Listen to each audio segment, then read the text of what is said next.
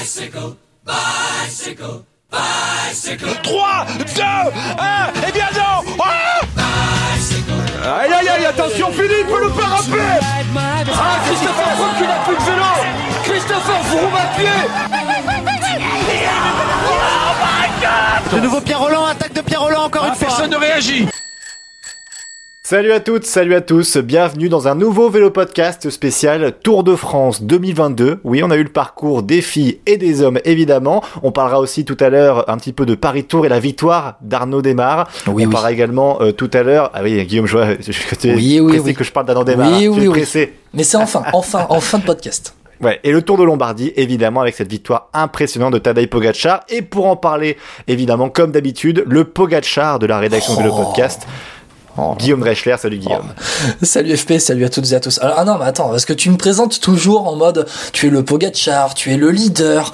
Mais alors toi, toi, t'es quoi T'es, t'es, ah, je, je David sais Godu, pas. David Godu, ça suffit. David Godu, ça, ça suffit, mais en termes de, en termes de gabarit, est-ce que si je te compare à un Driss de Venins, un gars qui est pas forcément euh, le, mais- le, le, le leader, mais qui est toujours indispensable, est-ce que ça te va Driss de Venins Ouais, ça va, ça va, c'est pas mal, Driss de Venins, ouais, c'est Bon. vrai. En plus, je serais, je serais euh, coloc avec euh, Julien Philippe, donc ça, Ça te cool, va tu vois. Franchement, c'est cool. Allez. C'est clair. Bon, on, pa- on passe au début de l'émission évidemment sur le Tour de France 2022. On a eu la présentation du Tour. Euh, déjà, toujours pour vous dire qu'on on partira de Copenhague, hein, trois étapes au Danemark. Ensuite, on ira dans le nord de la France, ça Ah. fait plaisir. Dunkerque, Arambert. On ira ensuite en Suisse, chez moi, ça fait plaisir aussi. Passera un petit peu dans le canton où, où j'habite, donc c'est cool. Euh, On aura aussi des Alpes. Tu feras une, être, une pancarte au bord de la route. Ouais, hein. je vais faire Opiomi 2. Euh, donc on ira aussi dans les Alpes où ça va être gargantuesque, ça va être incroyable, je pense là-bas. Euh, Il y aura aussi les Pyrénées, un petit bout de Pyrénées et une un chrono à Rocamadour aussi qui arrivera, Magnifique. un chrono de 40 km, là, euh, qui va être difficile pour les Français, je pense. Et puis on arrivera évidemment aux Champs Élysées. D'abord ta première impression, Guillaume, sur ce parcours. Euh, Il y en a pas mal qui, se- qui sont déçus. Euh, toi, t'es comment? Je trouve que c'est un Tour de France équilibré, pas trop de contre-la-montre. Alors on a un départ en dehors de la France, voilà. Euh, C'était annoncé. Copenhague, je pense que ça va être assez joli pour euh, regarder euh, les courses qui se déroulent dans cette euh, région-là. On va en prendre plein les yeux. C'est aussi ça le Tour de France. Une remarque. On a quand même pas mal de pays étrangers visités pendant ce Tour de France, euh, ce qui change peut-être un peu des, éditions précédentes. Et puis, et puis, alors le contre-la-montre, si on additionne, euh, 13 bornes pour commencer et l'avant-dernier jour 40 bornes, 53 km de contre-la-montre. Je pense que c'est suffisant et à côté de ça, euh, la course va pouvoir être faite un, un peu tous les jours. Toi, FP, tu, tu en penses quoi? Ça, en, en plus, ça, passe par chez toi, deux fois. Ouais, c'est ça. Alors juste euh, avant pour préciser quand même que c'est la première fois depuis 2015 hein, qu'il y a un chrono individuel sur la première étape du Tour. J'avais l'impression qu'on avait tous les, tous les ans, c'est vrai qu'on l'avait un peu oublié, mais Ah oui. euh, c'était plutôt pas mal. Ça, tu vois, c'est un peu la déception parce que c'est vrai que ouais, un chrono comme ça en début de Tour de France, j'ai jamais trop aimé. Donc euh, bref, voilà. Mais ça, c'est c'est à part, ça revient. Écoute, si on l'a pu après pendant 5 ans, euh, pourquoi pas? Euh, moi, c'est, je suis d'accord avec toi. Tour équilibré. J'ai toujours dit que j'étais pour un Tour de France qui fasse toutes les régions de France dans le sens toutes les spécificités. Alors euh, l'an passé on a eu la Bretagne, là on a le nord de la France avec les pavés. J'aurais aimé peut-être une étape un peu plus difficile sur les pavés, même si bon elle va être compliquée quand même. On arrive sur des pavés qui sont pas les plus durs du Paris-Roubaix. Et s'il Euh. On, va- on va passer à, Wa- à Wallers. Ouais mais bon, le mois de juillet je crois quand même pas. Et si, c'est le mois de juillet 2021, possible. franchement, euh, FP, euh, on peut C'est s'attendre à tout. hein. mais bon. Après voilà, moi j'aime bien c'est tous ces, étapes un peu de transition. Euh, c'est la fameuse euh, étape qui part de Binche en Belgique pour arriver dans les Ardennes, qui va être pas mal. On a aussi euh, en Suisse, ça va être aussi très très bien, euh, notamment à Lausanne où ça va arriver au niveau du mont du Stade Olympique. Alors je la connais parce que je suis allé voir déjà récemment un une, euh, j'allais une course d'athlétisme, non, mais un meeting d'athlétisme euh, là-bas. Et en fait, c'est vraiment une montée sèche. À pied, déjà, elle est difficile. Alors à vélo, bon, eux, ils vont aller très vite, hein, mais ça va être pas mal.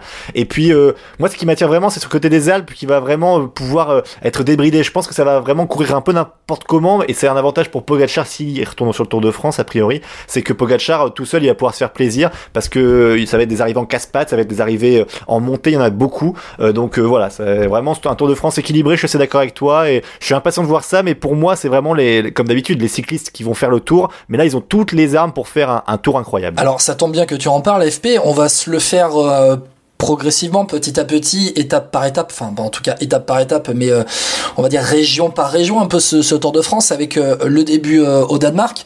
donc tu l'as dit, toi tu aimes pas trop ce contre-la-montre inaugural, mais on va le voir aussi avec l'étape des pavés. finalement, le général du classement général du Tour de France va pas se dessiner, mais en tout cas, euh, comme d'habitude, hein, les coureurs qui vont perdre le Tour de France, euh, en tout cas qui, qui, vont perdre du temps là, vont perdre le Tour de France à défaut de le, à défaut de le gagner. Euh, attention peut-être François Pierre, le, le vent, hein, le vent au, Danemark, les deuxième et troisième étapes, donc qui arriveront à, à Nyborg et Sonderborg, sont deux étapes où il va y avoir des, des régions exposées au vent, peut-être des risques de, de bordure. Hein. Après, comme tu l'as dit, ce sont les coureurs qui font la course. Ouais. Alors, il y aura surtout la quatrième étape, moi j'ai vu parce que je connais un peu le coin, mais Dunkerque-Calais, alors dit comme ça, ça a pas l'air très sexy, mais ils vont passer sur toute la côte d'Opale en fait, et les monts du Boulonnais, et en fait, euh, s'il y a du vent, ça va être impressionnant parce que ça monte aussi, c'est une succession de montées-descentes, euh, ça va être pas mal à voir aussi ça, et derrière, t'enchaînes avec l'étape des pavés, où tu pars de Lille pour arriver à Rambert, et ensuite derrière, à la sixième étape, t'arrives à donc c'est Binche longue vie, alors ça je connais pas. Donc, 220 km, 220 c'est l'étape la plus longue. Mais c'est surtout le profil de l'étape en fait, dans les Ardennes quoi, ça va toujours être compliqué, donc euh, ce triptyque d'étape peut être dangereux pour un favori, effectivement, s'il se plante ou si voilà, il n'est pas bien accompagné. Parce que derrière, après, en Suisse, la Dole Lausanne et Aigle Châtel les Portes du Soleil, bon, euh, Lausanne, c'est peut-être un, à la Philippe qui serait, avec Van s'il le fait, qui serait un favori, mais Châtel les Portes du Soleil, ça peut être pas mal, une petite bataille entre favoris, une première euh, bataille entre favoris avant, euh, avant les étapes comme Megève, ou, bien, on a aussi quoi, on a Col du Granon, je crois, et Alpe d'Huez qui enchaîne derrière. Alors, t'as quand même, quand même sauté une course, t'as quand même sauté une étape. Euh... T'as quand même sauté l'étape de la super planche des belles filles. Ouais, ouais. Mais alors ça, c'est marrant parce que sur Twitter, il y a beaucoup de gens qui râlent. Moi, je suis assez d'accord. J'ai l'impression que la planche des belles filles, on l'a tout le temps. alors, alors qu'est-ce que j'ai vu passer? Je crois que je, je vois plus euh, la super planche des belles filles que ma famille depuis euh, depuis 2-3 ans sur le Tour de France. Mais en même temps, est-ce que la super planche des, des belles filles est devenue une arrivée euh, pas aussi mythique qu'un Alpe d'Huez, mais mais un rendez-vous incontournable quand on passe dans le coin. Euh, est-ce que ça, ça devient euh, un rendez-vous où euh, ben, c'est quand même un rendez-vous attendu quand tu vois la planche des belles filles ou maintenant la super planche des belles filles qui avait été visitée pour la première fois. Eh ben, il me semble c'était il y a deux ans, en 2019, c'est le Tour de France où à la Philippe est 14 jours en jaune. la super planche des belles filles avec ce petit bout, ce kilomètre supplémentaire après l'arrivée classique de la planche des belles filles sur sur du gravel finalement.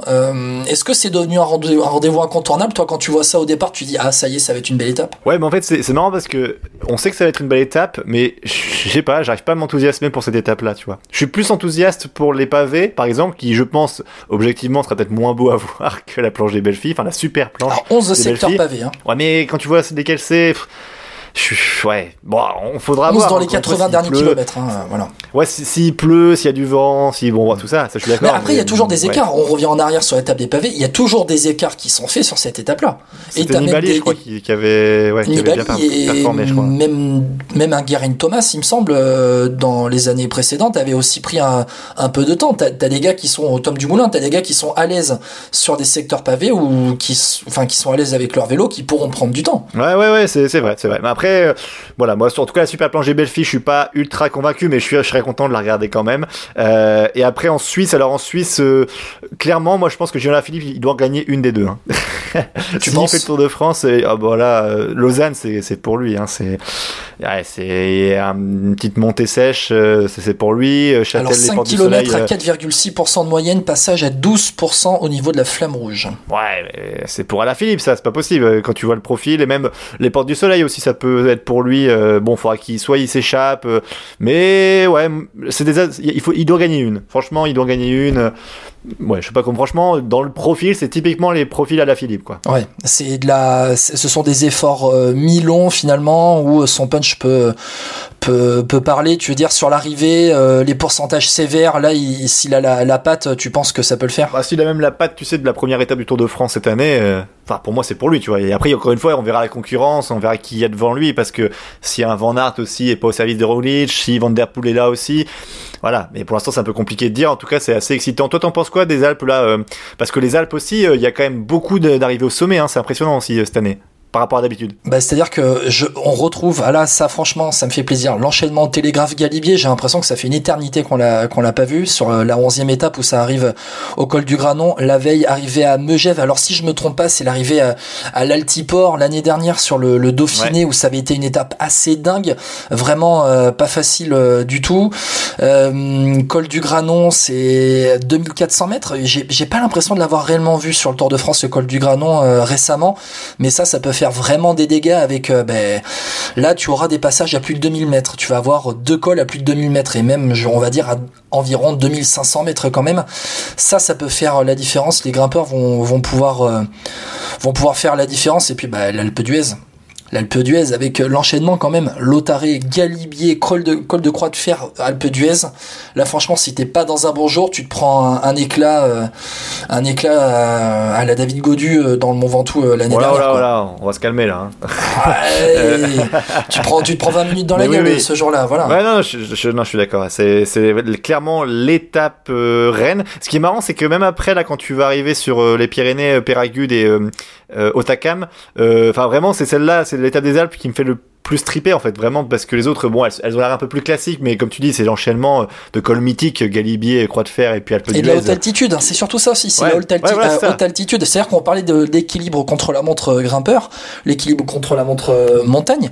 Bah là finalement c'est vraiment montagne mais pour pur grimpeur parce que j'avais l'impression qu'on avait un peu abandonné la haute altitude ces dernières années pour pouvoir peut-être favoriser un Julien Alaphilippe dans le parcours même s'ils nous disent euh, ils nous disent explicitement devant les micros que non non non ne veut pas favoriser les Français, même mais bon, voilà. La dernière fois qu'on est passé à haute altitude, euh, Thibaut Pinot a abandonné et Julien Philippe lâchait le maillot jaune à, à Egan Bernal. C'était sur les pentes de l'Isran, si je me trompe pas, lors de ce, cette, ce jour qui n'a jamais existé en 2019.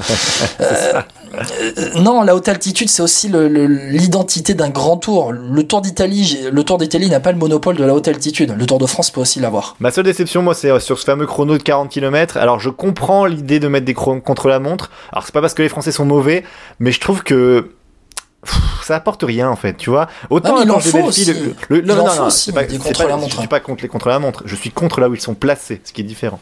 Parce que pour moi, La veille de l'arrivée. euh, ouais, ouais, la veille de l'arrivée, ou c'était cette année, je crois que c'est pas le Giro qui a fait aussi le jour de l'arrivée. Enfin, pff, je suis, je suis autant le jour Giro de l'arrivée, je peux, je, peux, je, peux- je peux être convaincu. Oui, la Volta aussi, effectivement.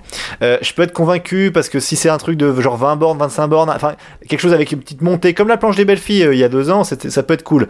Et mais là, là, ça va pas être plat, hein, Rocamadour. Tu, tu connais Ouais, le coin non, c'est- ouais, ouais, un petit Alors, je ça va bah, être je suis un, magnifique Mais après, pour je, les bah, je yeux. connais pas par cœur, mais le coin, après, oui, j'ai le profil de l'étape sous les yeux, mais ok, c'est pas plat. En revanche, le 40 km, euh, ça lim- Tu vois, imagine un bon grimpeur qui a fait un super parcours, il peut perdre 3 minutes et il perd le Tour de France, ce qui serait idiot. En fait, ce que je trouve, c'est pas logique de tout jouer sur un contre-la-montre, tu vois. Ouais, mais à contrario, FP, un bon rouleur, un bon rouleur, un poil moins bon grimpeur que certains, peut aussi rattraper le, débours qu'il a eu, euh, parce que tu as eu euh, des passages à plus de 2000 mètres d'altitude euh, avant, quoi.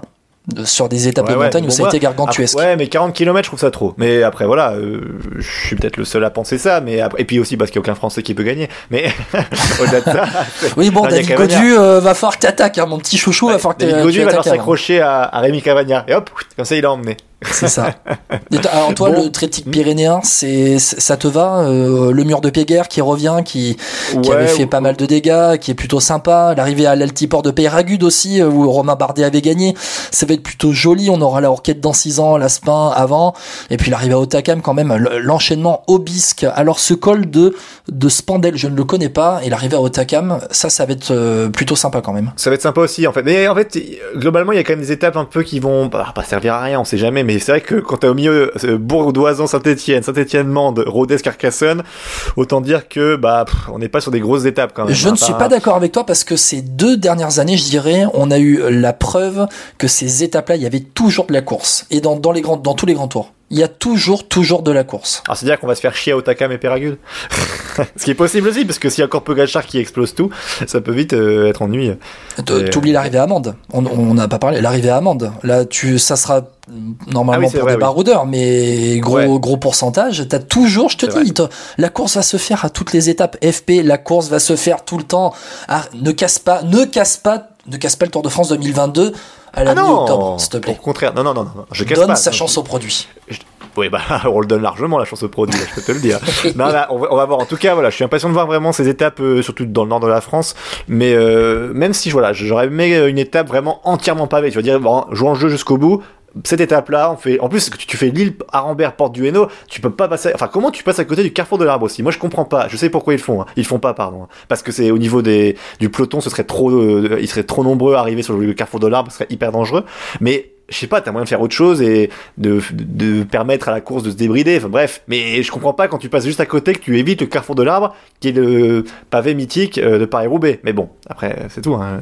Même si ah. je comprends qu'en termes de dangerosité, dangerosité, avec un tel peloton, avec la vitesse à laquelle ils arrivent sur le Tour de France, c'est pas Paris-Roubaix non plus.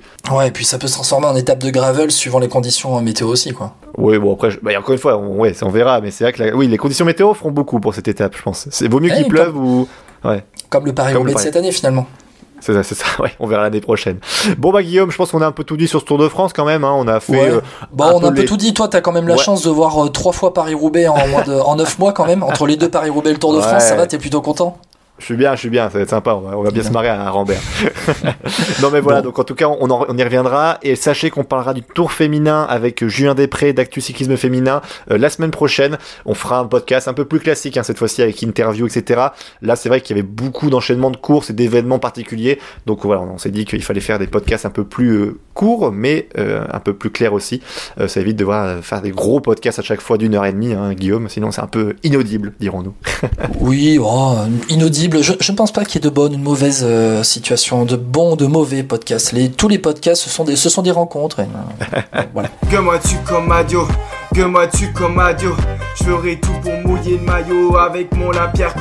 Parlons un peu du Tour de Lombardie et de Paris Tour. Euh, déjà, bah, allons sur le Tour de Lombardie quand même. Euh, Tadej Pogacar qui gagne devant Fausto Masnada.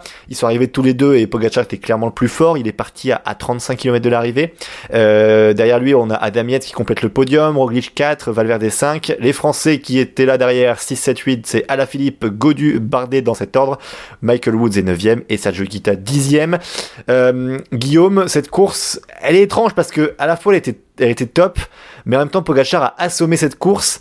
Et c'est marrant parce que autant je n'ai pas eu depuis longtemps ce doute-là, autant là sur la course, je parle de doute, tu sais, on parle forcément de dopage évidemment, mais Pogacar, il m'a fait l'impression d'être alors cannibale comme Eddie Merckx. Eddie Merckx dit d'ailleurs que Pogacar c'est son c'est le nouveau Merckx d'ailleurs, mais euh, c'est quand même surprenant. Moi, en fait, c'est la facilité avec laquelle il, démonte euh, quand même des coureurs énormes, quand même. Enfin, Roglic, à la Philippe, ok, il y a eu un jeu de stratégie de, de se marquer, mais quand même. Bah, je suis pas réellement d'accord. Là, franchement, je suis pas réellement d'accord. Parce que pour le coup, Pogacar, il a un peu parti en facteur au moment où. Euh, bah, il, est parti, euh, ça s'est fait dans un mouvement de course. Alors attends, ils sont partis à 4, il me semble.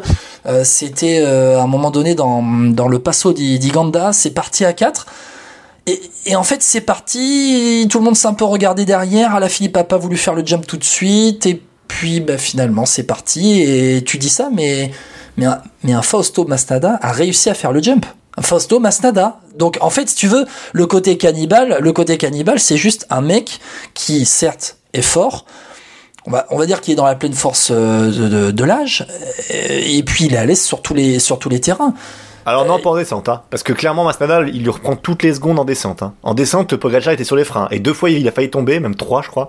Euh, en descente, Pogacar c'est vraiment son point faible. Hein. Il gagne un grand tour et il gagne deux monuments, euh, deux monuments vallonnés, les plus vallonnés, les monuments les plus vallonnés de la saison, bah, dans, dans, dans, la même saison. C'est un mec qui euh, c'est un mec qui sait tout faire. Une, c'est une course à 4700 mètres euh, de dénivelé où euh, finalement on avait avec le changement de parcours, euh, je savais pas réellement ce que ça allait donner. Finalement, ça a vraiment donné la, la place aux grimpeurs et ben, tu vois au final aussi ceux qui sont un peu cramés comme un, comme Roglic qui a pas forcément la patte en cette fin de saison et un Pogacar qui après avoir décompressé autour de, après le Tour de France s'est bien repris pour le dernier monument. Ce qui est frustrant, c'est qu'il y a un mec comme Romain, Romain Bardet qui avait l'air très très en forme parce que Bardet, je le voyez, il avait un, vraiment un coup de pédale aérien. Malheureusement, il s'est un peu fait avoir par la stratégie de course parce que je pense qu'il était vraiment au-dessus d'un même Godu et à la Philippe. S'il avait, il était parti avec Masnada, je pense qu'il pouvait suivre et je sais pas pourquoi il a pas suivi, mais bon, bah, en tout cas, voilà, c'est, c'est dommage parce que je pense que vraiment. Julien Bardet, Philippe, c'est euh, aussi la tactique d'équipe, hein. Il a été très altruiste, hein, à la Philippe, pour euh, laisser partir Fausto Masnada parce que lui, pour le coup, s'il part, s'il part vraiment, euh, dans la descente, il peut reprendre aussi le retard. il peut reprendre le retard. Mais il y a la tactique d'équipe. Quand Masnada part, il laisse tout le monde faire derrière. Si Masnada fait le jump dans le passo d'Iganda après que Pogachar soit parti, parce que Pogachar, en fait, il fait le trou alors que derrière, tout le monde se regarde. Il prend seconde après seconde parce que tout le monde se regarde derrière. Il y a aussi la Ah oui, situation de course à analyser. Ouais, tout à fait. Bah après, voilà, en tout cas, côté français, je sais pas ce que t'en as pensé. On parle d'Alaphilippe, mais même Godu, lui, il a tenu euh, à l'arrache. On sentait bien que c'est- il était à bout, lui, euh, physiquement, je parle. Euh, C'était très compliqué pour lui à la fin. Je reprocherais juste à Godu, à la Philippe Bardet d'avoir euh, attendu sur la fin pour le sprint parce que du coup, ils se sont fait rattraper par euh, Roglic et par euh, Valverde, je crois. Euh, Yates. et- et Yates, et Roglic Ouais. qui, eux, Ouais, étaient ouais, lâchés ça, voilà. euh, avant et Ouais, qui sont et revenus qui en, reviennent. en injection pour la troisième et quatrième C'est dommage place. parce que tu as l'occasion de faire euh, troisième de d'un monument, donc euh, roule et puis voit quoi. Typiquement, on va faire une transition parfaite avec Paris Tour Ah, parce que en l'occurrence Paris Tour, tu vois, euh, la stratégie de Bonamour et euh, c'était euh, de Wolf. Euh, je la trouvais pas idiote sur le coup, parce que je me dis que Demar et Steven, ils sont carrément euh, cassé le cul à aller les chercher euh, sur, pendant 10 km. ils ont fait du chasse-patate à 10 secondes, 8 secondes, etc. Et je pensais vraiment que Bonamour allait les avoir au sprint. Au final, Demar était quand même très fort. ouais, Desmarques gagne une classique.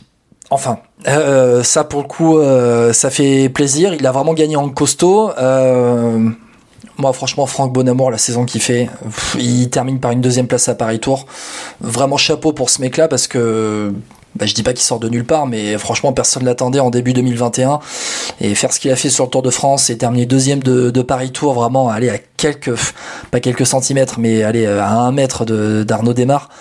C'est ouais, c'est costaud. Ça a été une belle course aussi. Euh, alors, euh, ça a été du gravel hein, finalement. Hein. Ça a été ça a été du gravel. Il n'y a pas eu les conditions météo de de Paris Roubaix, mais ça a été une belle course. Et Arnaud Desmar a enfin gagné a enfin gagné une classique et devant notamment un vainqueur de monument qui est Jasper Stuyven qui termine troisième. Ça, franchement, ça, c'est costaud. Et une course qui a été marquée aussi par les incidents euh, mécaniques et qui a éliminé euh, pas mal de mecs, notamment Florian Vermersch qui a terminé deuxième de, de Paris-Roubaix. Euh, ouais, t'as pas cette impression que sur Paris-Tour, depuis deux ans, en fait, le deuxième, je trouve, mérite plus que le premier en n'enlevant rien à Arnaud Demar. Hein. Encore une fois, mais tu trouves l'an dernier, c'était Stuyven qui. non, c'est qui, qui gagne Casper Pedersen qui gagne l'année dernière devant Benoît Costefroy c'est ça ouais. Alors que Pedersen, il suce les roues tout le long et il bat euh, Cosnefro au sprint. Enfin, bon, tu vois ce que je veux dire, c'est que Bonamour, alors démarre, c'est très bien pour lui. Vraiment, je suis content en plus aussi parce que j'espère que ça le remettra en confiance. Euh, mais Bonamour, pour moi, c'est le vainqueur moral, tu vois. Moi, je donne la médaille morale. ah, tu, tu, donnes la médaille morale. Ah. tu vois ce que je veux dire Parce que Bonamour, en fait, il fait tout bien, mais il lui manque un mètre. Ce qui est, ce qui est dommage, mais parce qu'après, attendre. Moi, tu vois, ils- tout le monde disent oui, ils auraient pas dû attendre ou se regarder, mais en même temps, ils, ils- ils roulent quand même depuis. Euh, ouais, ils roulaient combien? Ils sont partis à 20 bornes euh, Même plus que ça, non? Ouais, dans le, dans le dernier secteur. Mais euh, voilà, ouais, je sais pas, je sais pas ce que t'en penses. Hein. Moi, je trouve que Bona- comme l'an dernier, Cosnefroy, Bonamour, euh, tu vois, mérite. Après, est-ce que on dit pas ça parce que euh, Cosnefroy, bon voilà, c'est un Français qui fait deuxième, et là cette année parce que Bonamour a fait une belle saison après le Tour de France? Non, bah, bon, est-ce que tu es pas, est-ce que ton, ton jugement n'est pas biaisé par ça Non, non, non, non, non, non. En plus, c'est- en vrai, en plus, vraiment sur, pour Arnaud Desmar, je suis content parce qu'il a même dit lui-même en interview après que ça lui a débloqué quelque chose en disant qu'il y avait un souci depuis quelques mois. Donc, on n'était pas fou déjà, tu vois, que tous ceux qui critiquaient Ouais. Arnaud Desmar, on n'était pas fou, il y avait vraiment un problème. Après, la Ah sortie, bon de, Mar- la sortie de Marc Madio qui dit euh, euh, c'est un message pour tous ceux qui critiquaient. Euh, là, par contre, tu vois, j'aime bien Marc Madio, hein, mais euh, c'est parce que tu critiques quelqu'un que t'es contre lui. Euh, Il est, il est coutumier du fait, Marc Madio, à chaque fois qu'il y a un de ces mecs qui gagne, c'est euh, vous, c'est une réponse à aux critiques et ci et ça. L'année dernière, Arnaud Desmar en claque 4 sur le Giro, c'est une réponse à ceux qui, critiquaient- ceux qui critiquaient Arnaud Desmar. Ouais, tu vois, y a- moi je trouve ça dommage écoute, parce que c'est Marc Madio, Ouais, c'est personnage. C'est dommage de dire ça parce que fra- franchement, critiquer Arnaud Desmar, c'était pas honteux. En plus, c'était des choses concrètes. Dire voilà, il savait pas, il savait plus se placer, son, le train n'allait pas et euh, il participait il participait plus à aucun sprint. On parle quand même du meilleur sprinter français quand même, tu vois. Le mec, il ne savait plus faire un sprint ou il savait plus faire quelque chose de- au-delà de la cinquième place. Enfin, c'était catastrophique. Euh, donc euh, là, ce qu'il a fait, c'était beau. Il a bien pris le relais avec Steven. Steven aussi, il a un problème ce gars parce que euh, entre les mondiaux où il est aussi avec Valgren et euh, comment il s'appelle, j'ai oublié le dernier.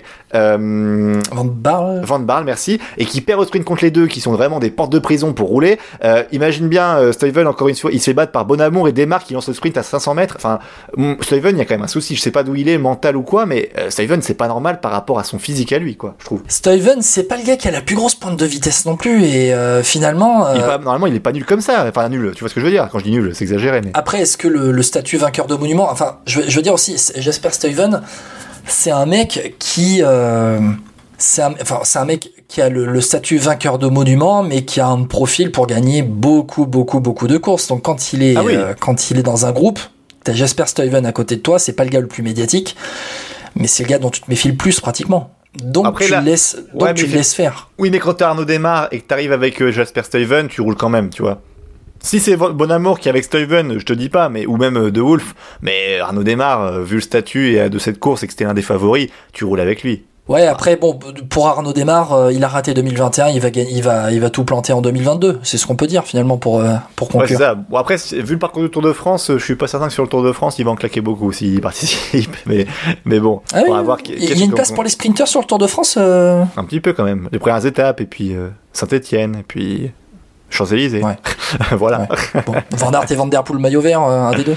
c'est ça. Ah oui, à la Philippe. Ou Julien pense, Lafilippe. Bien sûr, Bon. Julien Lafilippe. Bon, on a un peu tout dit, du coup, sur les dernières courses des fins de saison et aussi sur le Tour de France. La semaine prochaine, on reviendra avec un podcast, c'est promis. On parlera quand même cyclisme sur piste parce qu'il s'est passé des choses, Guillaume. Euh, pas Oh mal de oui. médailles, not- notamment.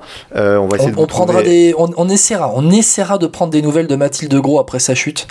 A priori, Euh, elle, elle elle sera à. Roubaix pour les mondiaux, c'est ce qu'elle a dit sur Bon. Twitter. Donc, euh, Ça va alors. a priori, tout va bien.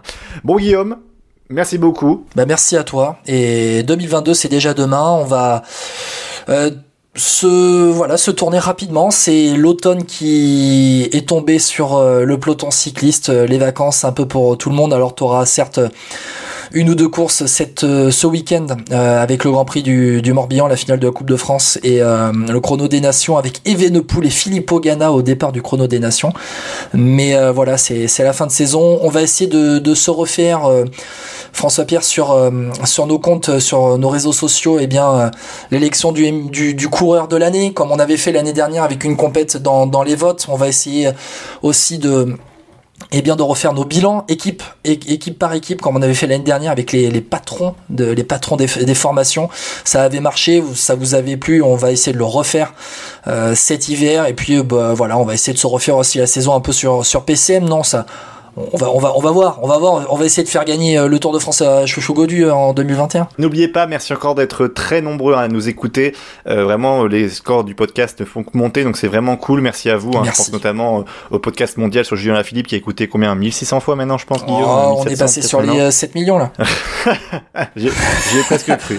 Non, en tout cas, vraiment merci. Pardon, excuse-moi. Merci beaucoup. Et puis n'hésitez pas euh, toujours à partager hein, euh, sur Twitter, sur Facebook euh, ou même sur YouTube euh, les podcasts qui vous semblent intéressants et qui peuvent intéresser vos amis. Euh, N'hésitez pas à liker sur YouTube, à sur Spotify, sur Deezer, sur Podcast Addict ou sur Apple Podcast. Mettez euh, 4 étoiles, 5 étoiles, autant d'étoiles que vous voulez ou même qu'une seule si ça vous plaît moins. Bref, voilà, n'hésitez pas. Pour nous, ça nous donne une Ouh. indication et c'est aussi bien pour nous pour nous référencer euh, pour euh, le podcast. Donc euh, merci à tous et puis on se retrouve donc la semaine prochaine, Guillaume. yes la semaine prochaine allez Ciao à tous. ciao ciao